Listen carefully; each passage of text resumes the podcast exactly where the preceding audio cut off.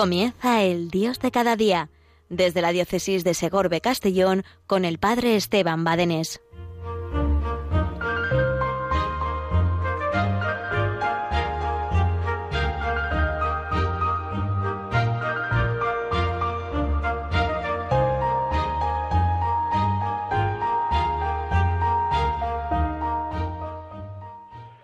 Buenos días familias, buenos días amigos de Radio María, en este tu programa, el Dios de cada día, como digo tantas veces, Dios nunca falta a su cita. Este es el título de este programa, el Dios de cada día, Dios que siempre es fiel a su cita, a ese amor entregado que nos ofrece sin medida. Como decía la Madre Teresa de Calcuta, Santa Teresa de Calcuta decía, ¿Cuál es la medida del amor? La medida del amor es amar sin medida. ¿Y por qué decía esto? Pues porque lo descubrió en su amor, en su amor, lo descubrió en Jesucristo. Es Jesucristo el que ama sin medida, el que ama hasta dar la vida, dar la vida por nosotros, dar la vida por ti. ¿Quién ha dado la vida por ti? Tus padres, Sí, están dando la vida por ti, pero nadie como Jesús ha dado la vida por ti, nadie. ¿Tus amigos han dado la vida por ti? Sí, sí, sí, puede ser que te la den, puede ser. Otros desconocidos, sí, puede ser. Lo hay, de hecho, a veces, ¿verdad? Cargan sus vidas y hasta en el intento mueren. Es verdad que algunas veces ocurre eso, pero nadie como Jesús, sin comparación es el amor que da la vida, es el amor que ha cargado, siendo cordero inocente, pues con nuestros pecados. Así lo veíamos el domingo pasado en el bautismo del Señor. Pues este es el amor que da la vida, que es fiel a su cita cada día y espera de nosotros una respuesta también de amor. Amor, con amor se paga. Y es que es cierto, los sacerdotes decimos muchas veces, eh, que, Jesucristo eh, pues nos ama y no espera que la amemos. Es verdad, pero a la vez no es verdad. Es verdad porque, porque nos ama, aunque nosotros no le queramos, pero no es verdad porque el amor auténtico, el amor auténtico espera ser correspondido. El amor auténtico espera ser correspondido. ¿Y cómo no? Cuando no es correspondido, se ofende y sufre y sufre, que Dios nos ama a pesar de nuestra falta de amor y es fiel a su amor, es verdad. Pero también es verdad que sufre nuestro desamor. Así que a por ello amarle sin medida, sin medida, aunque con nuestras deficiencias y limitaciones, qué maravilla. Dios es amor. Pues espera nosotros también que entremos, como decía el gran santo Papa Magno, Juan Pablo II, pues decía, entrar en la escuela del corazón de Jesús, aprender de mí que soy manso y humilde de corazón, entrar ahí en la escuelita del corazón de Jesús y aprenderemos a amar sin medida, sin medida. Bien, este es un programa eh, que se hace pues según la actualidad del momento en que nos encontremos, eh, pero también según la actualidad del momento que nos encontremos litúrgicamente hablando.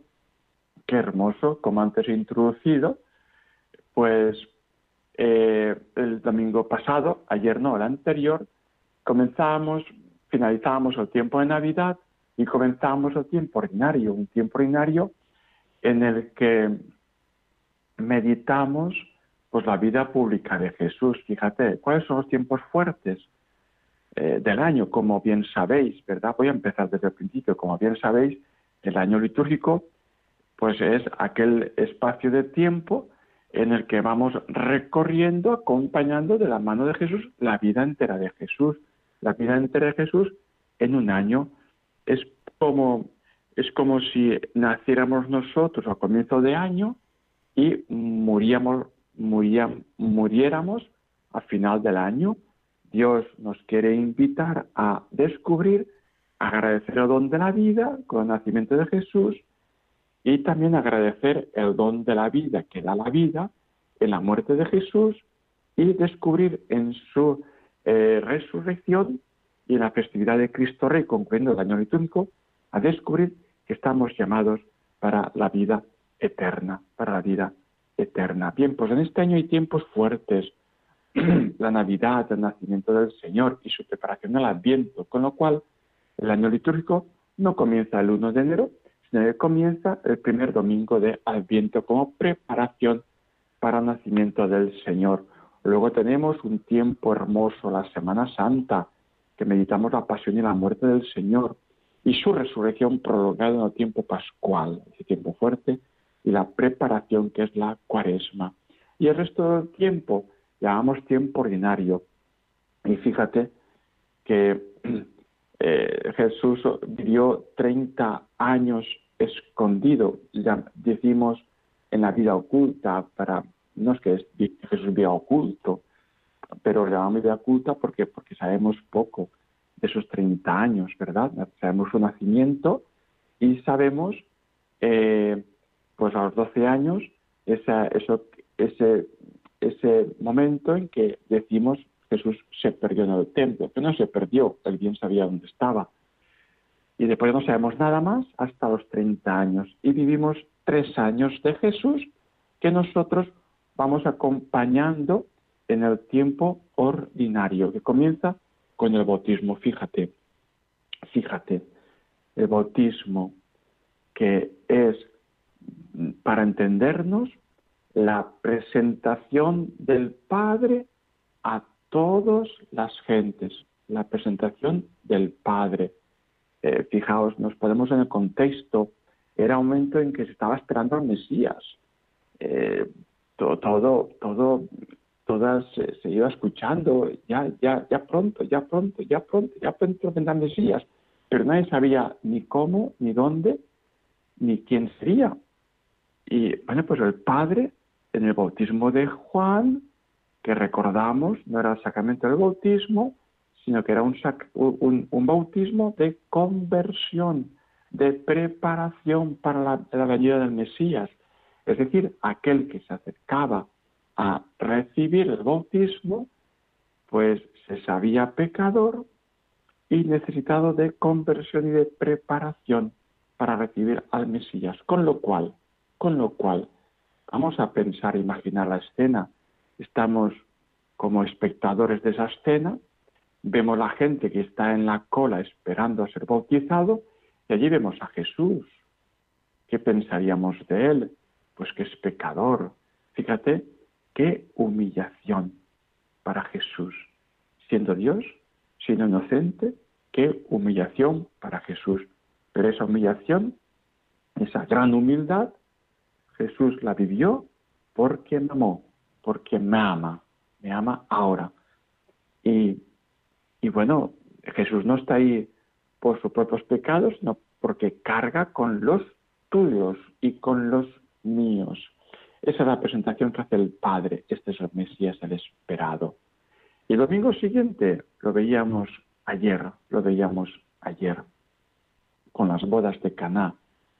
Eh, que lo podemos ver ese, esas bodas de Caná como las misiones de la Virgen María, como un milagro. Lo podemos ver también como la presentación de Jesús en cuanto a Dios. No tienen vino, lo mejor está por venir. Vivimos de esperanza. Presentación de Jesús como Dios. Presentación de Jesús como Mesías, el domingo anterior, el Padre dice, este es mi Hijo amado, escuchadle, nos manda a escucharle. En las bodas de Cana, la presentación de Jesús como Dios. ¿Por qué digo que es la presentación de Jesús como Dios? Lo veremos después de la música. Vamos a pedirle al Señor en este ratito de oración que nos abra el entendimiento, los oídos y el corazón.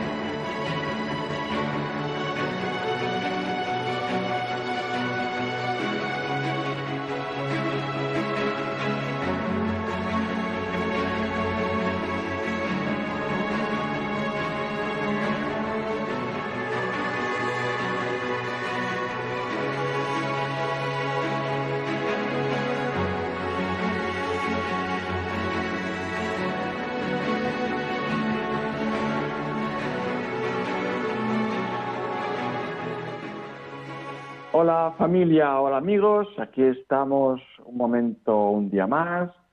Eh, Padre Esteban Badenes desde la parroquia de Santa Isabel de Aragón de Villarreal, muy cerquita de la Basílica de San Pascual Bailón, un templo internacional expiatorio, lugar de peregrinaciones, lugar para confesarse, lugar para encontrarse con el Señor, lugar para encontrarse con Jesús, Eucaristía presente presente para nosotros. Es el Señor que no tarda en venir, que no tarda en buscarnos, no tarda en buscarnos. Es el Señor el que nos está pues ahí esperando, esperando. Bien, eh, estábamos hablando, estábamos hablando de esa falta de vino que encontró en las bodas de Caná como esa presentación de Jesús en cuanto Dios. Eh, ¿Y por qué hacía falta esto? Pues fíjate, ¿cómo le veían aquellos que estaban con Jesús? ¿Cómo le veían a él? Pues le veían eh, pues igual que, que, a otro, igual que a otro. No iba con un letrerito diciendo, soy Dios, soy Dios, soy Dios. No, no, no. Iba con dos orejas, con una nariz, con dos ojos, con dos manos, con dos pies, igual, igual como otro. Se cansaba como otro, comía como otro, reía como otro, lloraba como otro, ¿eh? disfrutaba como otro. Así, no se distinguía. Eh, eh, es decir, Jesús era, es verdadero hombre, verdadero hombre, menos el pecado, pero verdadero hombre con todas sus consecuencias de limitaciones en cuanto hombre pues Jesús estaba en Galilea y no podía estar eh, pues en Belén, por ejemplo, ¿no? O estaba en la sinagoga y no podía estar eh, pues en el monte o en la barca predicando, estaba en un lugar, ¿verdad? Eh, pues, pero Jesús no solamente es verdadero Dios, sino que siendo, perdón, no solamente es verdadero hombre, sino que siendo verdadero hombre, es también verdadero Dios. ¿Y cómo se le presenta como verdadero Dios? Pues haciendo milagros. Eh, no sé, tú puedes eh, convertir el agua en vino, porque esa conversión no fue simbólica, fue real, fue real. Aquello entró en el cántaro agua y salió siendo vino. No es una cosa simbólica, es un milagro real. Era agua y ahora es vino. Era un milagro real, ¿no? Simbólico, ¿verdad? Y, bien, eh, ¿tú puedes convertir un perrito en un angelito? Pues no, no, no. Los milagros lo hacen Dios, ni tú ni yo los podemos hacer, ¿verdad? Por tanto, ese milagro es la presentación de Jesús como Dios, como Dios. Y nos recuerda esa, esa presentación de Jesús. En cuanto a Dios, pues la misión de la Virgen María y siendo ella co-redentora, co-redentora con Cristo, Cristo es único redentor, pero Virgen María es co-redentora con ella y mediadora de todas las gracias, las gracias que vienen de ti para Dios, las gracias que vienen, perdón, las peticiones, las necesidades que vienen de ti para Dios y las gracias que vienen de Dios para ti por medio de la Virgen María. Y se ve patente en este mensaje. Y es una gran lección para nosotros. Fijaos cómo la Virgen María con qué delicadeza le presenta a Jesús nuestras necesidades. No tienen vino, no tienen vino. ¿eh? Nunca nunca no le dice, eh, no, sencillamente representa, no tienen vino. Y Jesús hace ahí como, ¿qué tiene que ver eh, yo con esto? A mí, eh, ¿qué más me da? ¿Es porque Jesús no quería hacer el milagro? No, no, sino que quería mostrar, quería mostrar Jesús que ahí estaba María, no como madre humana, sino como madre divina, no por los lazos de la carne y la sangre, sino por los lazos de ser mediadora de todas las gracias y corredentora. Jesús es presentado como Dios, la Virgen María es presentada como mediadora, como intercesora. ¿eh?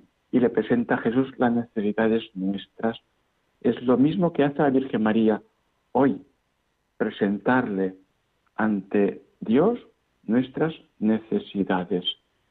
Eh, este gran santo mártir, eh, ahora no me sale el nombre, Dios mío, perdón, el, el que el mártir que, eh, que fue martirizado a cambio de, diez presos.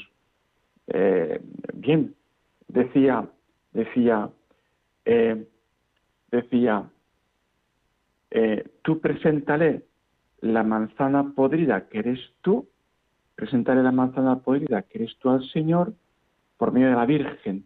La Virgen sabrá recoger tu manzana podrida y adornarla con una bandeja de oro, con una bandeja que sea agradable, con flores, que sea agradable a Dios. Pues qué hermoso, con qué imagen más precioso, ¿verdad? Pues nos presenta, ¿eh? nos presenta, pues, el, la mediación de todas las gracias y la presentación de nuestras necesidades de la Virgen María. Qué hermosura. Bien, eh, pero después, ¿qué hace la Virgen? Pues va a los sirvientes, va a los camareros y les dice, haced lo que Él os diga. Fijaos qué hermosura. La Virgen María, en cuanto mediadora de todas las gracias, en cuanto intercesora, pues nos pone en docilidad forma nuestro corazón en la docilidad a Jesús. Es la misión de la Virgen María. La Virgen María no es la meta, la Virgen María, la Virgen María pues no es la meta, la Virgen María es la intercesora y la que nos lleva y forma en nosotros el corazón de Jesús. ¡Qué hermosura! No tienen vino, haced lo que Él os diga y hace el milagro. He aquí, he aquí, queridos amigos, que cuando tiene esa gran sorpresa, todos ponen el vino bueno al final, al, el vino bueno al principio y el malo al final. Tú en cambio has guardado el vino bueno para el final. Es lo que tiene el Señor para nuestra vida. Es el Dios de las sorpresas. No desesperes de tu vida, ten esperanza. No, Dios no te defraudará. Ahora bien, el camino es la cruz, es verdad, el camino es la cruz, pero el Señor, eh, lo mejor con Él está por venir. El vino bueno es el que va a venir y eso va a ocurrir en tu matrimonio. No desesperes, no te desanimes, en la parroquia tenemos para ayudarte las familias de Getsemaní, ¿verdad? Desde el corazón de Jesús, con unas reuniones mm, periódicas, con unos retiros, con unas oraciones, etcétera, etcétera, como una ayuda en tu matrimonio, para tu familia, entronizar el corazón de Jesús en tu hogar, abrir el corazón de par en par al corazón del Señor. Y también tenemos el proyecto de amor conyugal, el proyecto de amor conyugal, unas reuniones periódicas, un estar pues mirando juntos, descubriendo juntos, profundizando juntos, pues la verdad del amor conyugal, la verdad del amor conyugal, porque nuestra sociedad ha tergiversado tanto el amor, que es necesario realizar lo que Jesús dijo al principio, no fue así. Y es necesario volver al principio.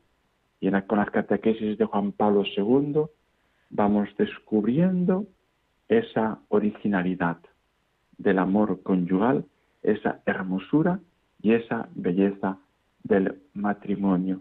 No lo dudes, adelante, adelante, adelante.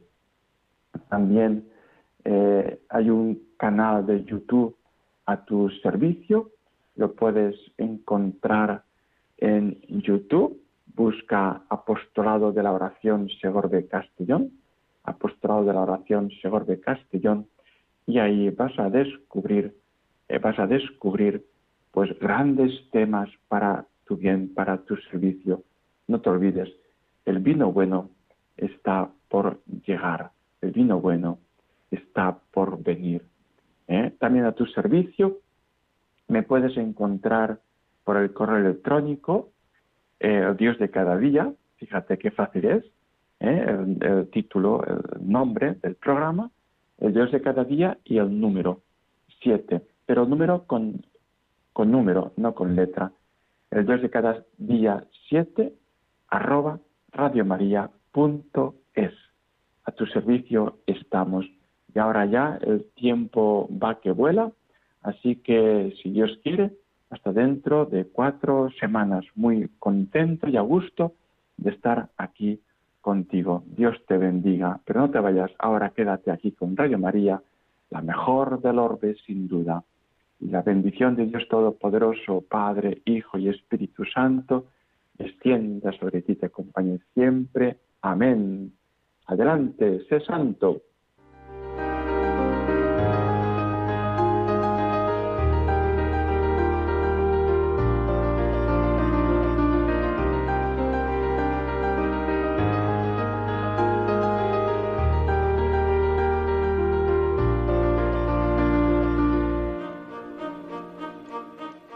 Finaliza el Dios de cada día desde la diócesis de Segorbe Castellón con el padre Esteban Badenés.